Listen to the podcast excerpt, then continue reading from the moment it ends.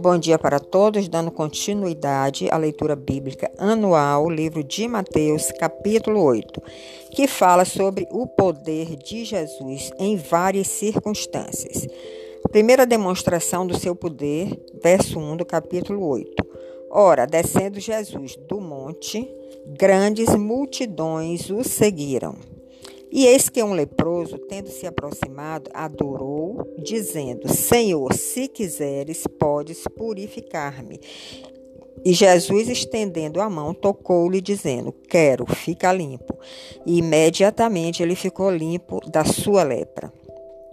Vemos aí que houve uma reverência por parte do leproso que estava com aquela doença na época, que era uma doença que todos repudiavam as pessoas não tinham condição de conviver, mas ele reconheceu em Jesus o poder de cura e ele se prostrou diante de Jesus. Então, quando isso acontece, quando nós temos uma atitude de humildade diante do Senhor, ele pode curar, nos curar de doenças físicas.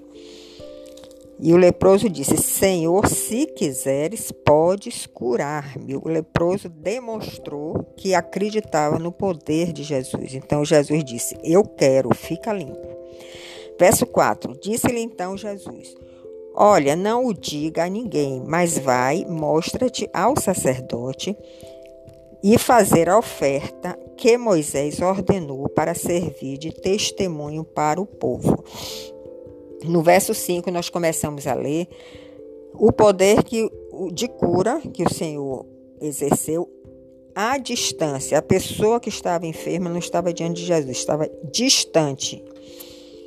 Tendo Jesus entrado em Cafarnaum, apresentou-se-lhe um centurião, implorando: Senhor, meu criado jaz em casa, de cama paralítico, sofrendo horrivelmente. Mas Jesus lhe disse: Eu irei curá-lo. Mas o centurião respondeu: Senhor, não sou digno de que entres na minha casa, mas apenas manda com uma palavra e o meu rapaz será curado. Veja aí a fé que o centurião tinha em Jesus. Apesar dele ser um centurião, pertenceu ao exército de Roma, né? Mas ele foi tocado no seu coração e ele cria em Jesus e no seu poder. E no verso 9 ele diz: Pois também eu sou homem sujeito à autoridade, tenho soldado às minhas ordens, e digo a este: Vai, e ele vai, e a outro: Vem, e ele vem. E ao meu servo: Faze isto, e ele o faz. Ouvindo isto, admirou-se Jesus e disse aos que os seguiam: Em verdade vos afirmo que nem mesmo em Israel achei fé como esta. Ele encontrou essa fé extrema no centurião, que não era do povo de Deus.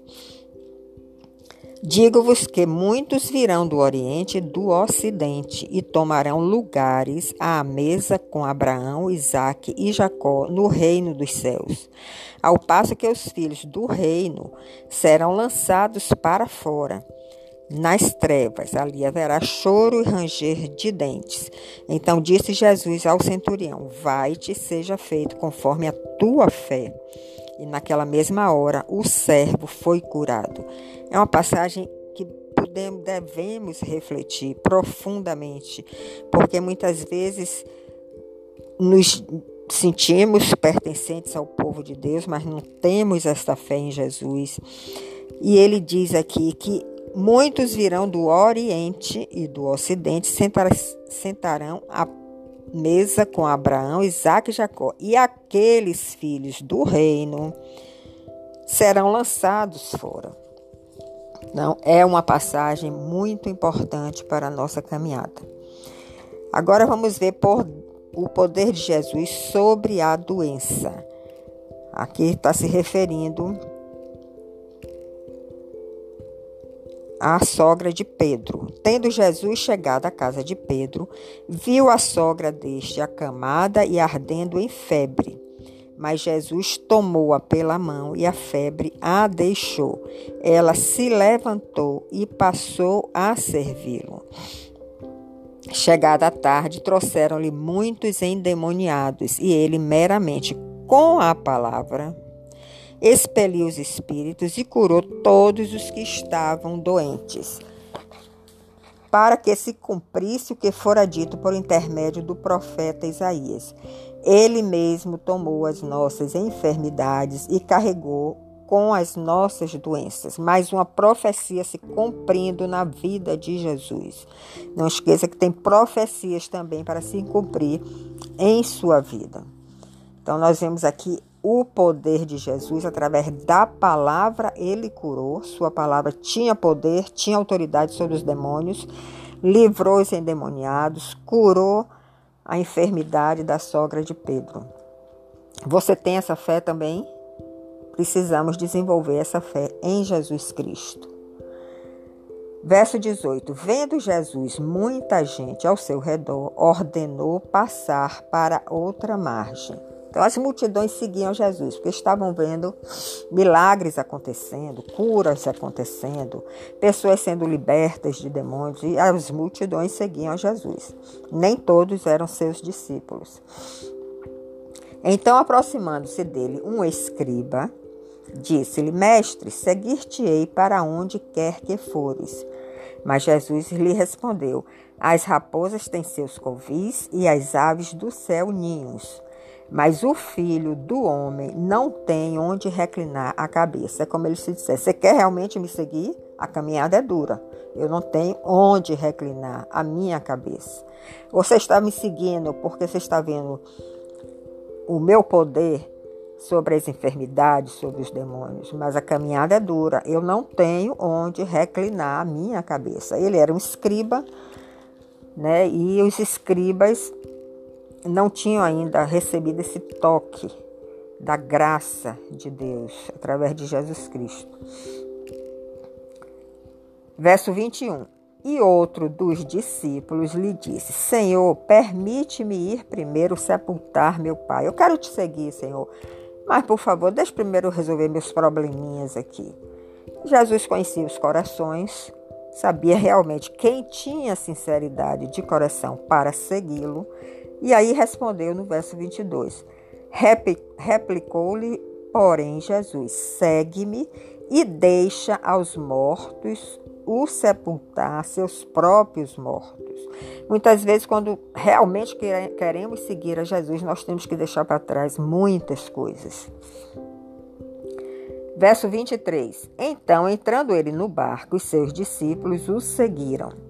E eis que sobreveio no mar uma grande tempestade, de sorte que o barco era varrido pelas ondas. Entretanto, Jesus dormia tranquilamente. Mas os discípulos vieram acordá-lo, chamando: Senhor, salva-nos, pereceremos. Acudiu-lhes então Jesus: Por que sois tímidos, homens de pequena fé? Porque vocês não exercem a autoridade sobre também a natureza. Jesus também tinha poder sobre a natureza. Por isso ele estava tão tranquilo, dormindo ali no barco. Mas os discípulos estavam apavorados, porque ainda não tinham recebido o Espírito Santo que dá este poder e esta autoridade sobre todas as coisas. E levantou-se então Jesus, repreendeu os ventos e o mar, e se fez grande bonança. E maravilharam-se os homens, dizendo: Quem é este que até os ventos e o mar lhe obedecem? Vamos ver mais um evento sobre demônios. Verso 28. Tendo ele chegado à outra margem, à terra dos Gadarenos, vieram-lhe ao encontro dois endemoniados, saindo dentre os sepulcros, e a tal ponto furiosos que ninguém podia passar por aquele caminho. E eis que gritaram: Que temos nós contigo, ó Filho de Deus? Veste aqui para atormentar-nos antes do tempo? Eram duas pessoas que estavam endemoniadas, e quem falou isso foi o próprio demônio. Que temos nós contigo, ó Filho de Deus? Porque quando a pessoa está possuída do demônio, o demônio usa a sua boca para falar. Viste aqui atormentar-nos antes do tempo. Que tempo é esse? A sua segunda vinda. Porque aí realmente Satanás ficará preso por, um, por mil anos e depois virá o juízo final, onde todos os demônios, essa casta de demônios, serão lançados no lago de fogo.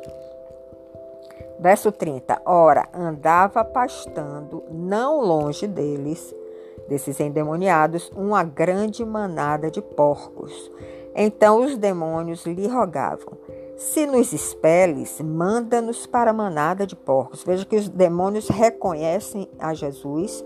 Se Jesus está na sua vida, quanto mais autoridade você tiver dele, de Jesus, na sua vida, pela sua comunhão, pela sua intimidade, os demônios vão reconhecer que Jesus está em você e eles fogem. Então eles pediram para que Jesus mandasse ele para essa manada de porcos. Pois ide, ordenou-lhe Jesus, e eles, saindo, passaram para os porcos, e eis que toda a manada se precipitou, despenhadeiro abaixo, para dentro do mar, e nas águas pereceram. Fugiram os porqueiros, os donos dos porcos, né, que eles estavam cuidando, e chegando à cidade, contaram todas essas coisas. E o que acontecera aos endemoniados? Então, a cidade toda saiu para encontrar-se com Jesus, e vendo-o, lhe rogaram que se retirasse da terra deles. As pessoas estavam vendo que eles estavam tendo prejuízo, porque essa manada de porcos foi lançada no despenhadeiro, porque os demônios se apossaram dela. E aí eles ficaram preocupados com o seu negócio. Então pediram a Jesus, o Filho de Deus, o próprio Deus encarnado, não saia daqui que está causando muito problema aqui. Então nós temos que ter muito cuidado com as nossas atitudes. Nós precisamos enxergar Jesus, ver onde ele está atuando, ver onde ele está operando e não pedir para ele ir embora. Então, ficamos aqui com a leitura de Mateus, capítulo 8.